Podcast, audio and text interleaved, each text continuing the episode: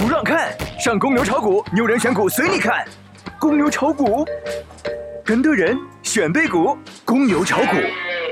今日午评，大盘反抽无力，收两千八百二十六点，创业板起关键作用。今日早盘，沪指惯性低开，探底两千八百二十二点后反复震荡。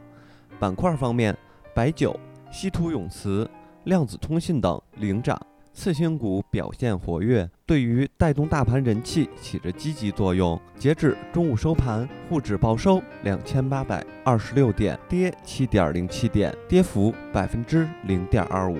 大盘呢，越是接近底部，越是杀人不见血。高手基本都死在了抄底的路上，淹死的基本都是会水的。大跌之后的市场行情悲观，但是又抱以反抽的希望。两千八百五十附近是反弹的压力点，对于反弹不要期望太高。华生建议反弹中择机控制仓位。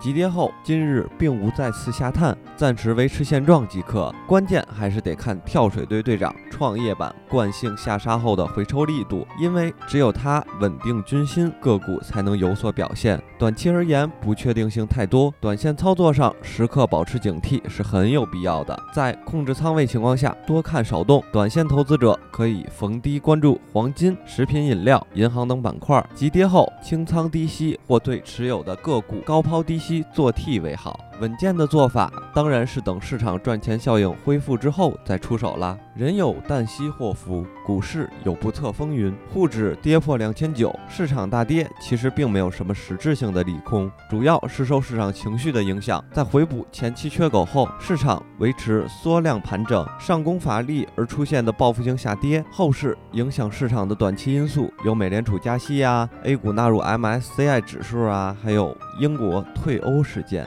建议投资者也密切关注一下。好了，今天的午评就到这儿了，大家快去吃个好饭吧。